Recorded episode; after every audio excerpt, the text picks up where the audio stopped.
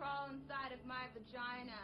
I left my ovaries abandoned in the basement like potatoes. And they started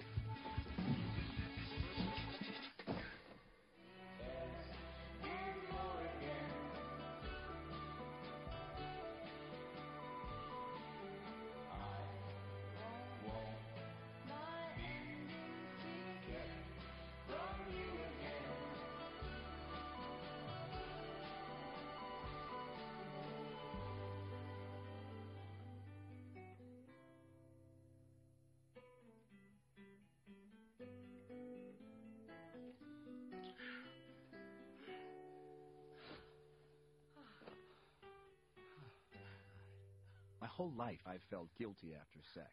Guilty for everything I said and done to night? get. Look at me now.